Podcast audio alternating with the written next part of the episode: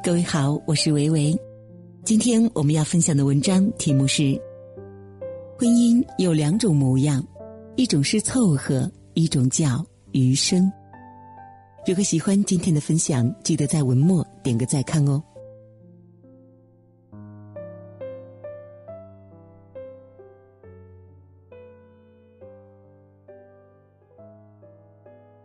周末的时候，我带着家人一起去海边玩儿，偶遇一对五十多岁的夫妻。听到我们说的家乡话，他们停了下来。老乡见老乡，显得格外亲切。于是我们驻足停留，聊了几分钟。他们内退以后买了个海景房，女儿在深圳上班，一周会回来一次。两个人早上起来一起锻炼身体，买买菜，做做饭，踩踩沙滩，看看海，聊聊天，过着一屋两人、三餐四季的慢生活。我很羡慕他们的生活，因为这也是我向往的生活。将来老了，则一人过着面朝大海、春暖花开的简单日子。回来之后，我和老公商量，要不要以后给公婆也买一个海景房养老？他们一定很开心吧？老公摇了摇头，说：“两个老人每天都在吵架，不管住在哪里都不可能开心。”从他记事起，每天都听着父母的吵架声，半夜母亲的哭泣声长大。时间久了，他早就习惯了。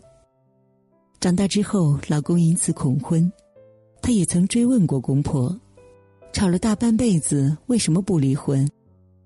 婆婆委屈的说：“还不是为了孩子们能有个完整的家，没办法凑合着过吧。”老公心想。他真的不需要这样的委曲求全，为了孩子将就一辈子的婚姻实在太可悲。我曾经在网上看过网友讲述妈妈离婚又再婚的故事，她妈妈离婚的原因是丈夫往她种的兰花盆里弹烟灰，屡劝不听。网友的妈妈是一个精致的女人，她喜欢把家里收拾得干干净净，她很注重仪式感。十二岁那年，他的父母离婚了。他的母亲说：“女儿啊，希望你理解妈妈，一辈子太长了。”在外人看来，他的妈妈矫情，丈夫又没出轨，只不过是往你的花盆里弹弹烟灰而已，至于离婚吗？可是婚姻如人饮水，冷暖自知。他就是不想过这样将就的生活。当一个爱干净的女人嫁给不注重卫生又不愿意改变自己的丈夫，每天都在因为生活习惯不同而吵架，那这样的婚姻质量可想而知。后来网友的妈妈再婚，继父呢会给他妈妈的绿植选好漂亮的花盆，也会给他的桌布配好适合的碗筷，会陪他逛街选衣服。他妈妈住院的时候，他会给他切好水果。读书给他听。那一刻，网友终于释然。一辈子真的太长了，所以要找一个知冷知热的人在一起，才不会浪费生命。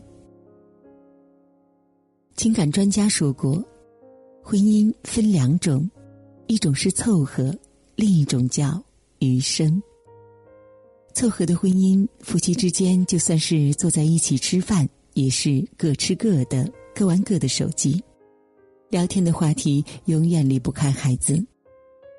共度余生的婚姻，不管结婚多少年，也会有聊不完的话题。过去的事、现在的事、将来的事，都能聊很久。凑合的婚姻，两个人一起出门会觉得有些尴尬，别人都是手挽手，他们却各走各的。总是觉得老夫老妻没必要那么亲热，中年夫妻亲一口，噩梦能做好几宿，说的就是凑合的婚姻。共度余生的婚姻，夫妻俩出门会自然的手牵手，他们从不刻意秀恩爱，却总是给人一种撒口粮的感觉。好的夫妻像恋人，像知己，像亲人。会给彼此足够的爱和安全感，会选择无条件的信任对方，进入婚姻的良性循环中。而瞎凑合的夫妻，他们懒得沟通，懒得吵架，懒得关心对方。只要孩子茁壮成长，老人健康长寿，和错的人凑合凑合也没关系。可是我的婚姻观是：余生不将就。一辈子真的太长了，要对自己好一点。只有和对的人在一起，才不辜负往后的余生。